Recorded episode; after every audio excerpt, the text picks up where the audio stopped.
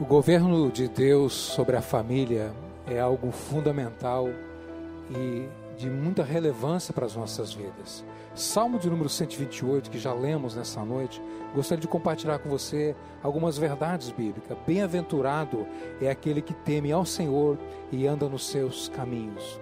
Do trabalho das tuas mãos comerás, feliz serás e tudo te irá bem. Tua esposa no interior da tua casa será como videira frutífera, teus filhos como rebentos de oliveira à roda da tua mesa. Eis como será abençoado o homem que teme ao Senhor. O temor a Deus, que é um princípio de sabedoria, é o princípio das bênçãos, das benevolências que Deus tem a respeito da família, a respeito de nossas vidas. Em todas as áreas da vida, quando tememos a Deus, ao tratar uma pessoa, quando tememos a Deus, ao compreender as pessoas, nós estamos atraindo sobre a nossa vida as promessas que Deus já determinou em Sua palavra. Promessas, entenda, bênção, entenda, é uma proposição de Deus para a sua vida. Não é o que você sonha, não é o que você busca, mas é aquilo que Deus idealizou para você, é o que Deus busca realizar na história de nossas vidas. Dentro da vida financeira, que é um dos problemas que causa maiores intrigas nas questões familiares, nós entendemos que há um princípio de obediência, há um princípio de honra. Quando este princípio é violado, automaticamente nós passamos a atrair sobre a nossa vida todas as coisas ruins com respeito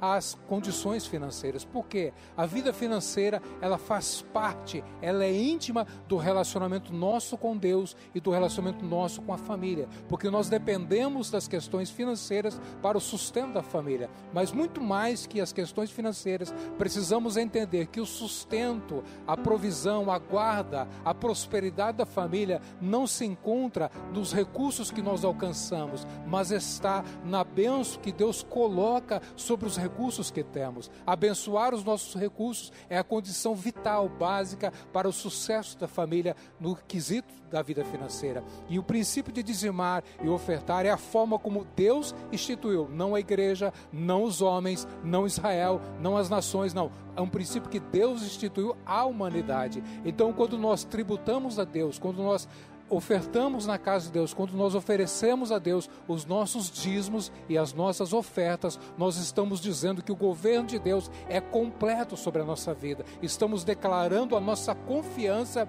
e a inteira certeza que Deus, que é o idealizador da família, nos abençoará, tanto nos dará graça espiritual para que possamos manter o sacerdócio, tanto nos dará condições para que possamos ter vida, saúde para trabalhar, como resultado desse sustento para a nossa casa, como também trará bênção sobre a vida da esposa e a vida dos filhos. O propósito de Deus é abençoar a nossa casa, a nossa família. E eu creio nisso, temos vivido isso por graça, bondade e misericórdia. Entenda, não é mérito, então não é uma troca, não é mérito, é um favor divino, é uma graça divina que ela é atraída sobre a nossa vida, ela é estabelecida quando nós damos um passo de fé em relação àquilo que a Bíblia nos ensina. Portanto, convido você neste momento a orarmos a Deus, consagramos os nossos dízimos e as nossas ofertas para o Senhor Deus.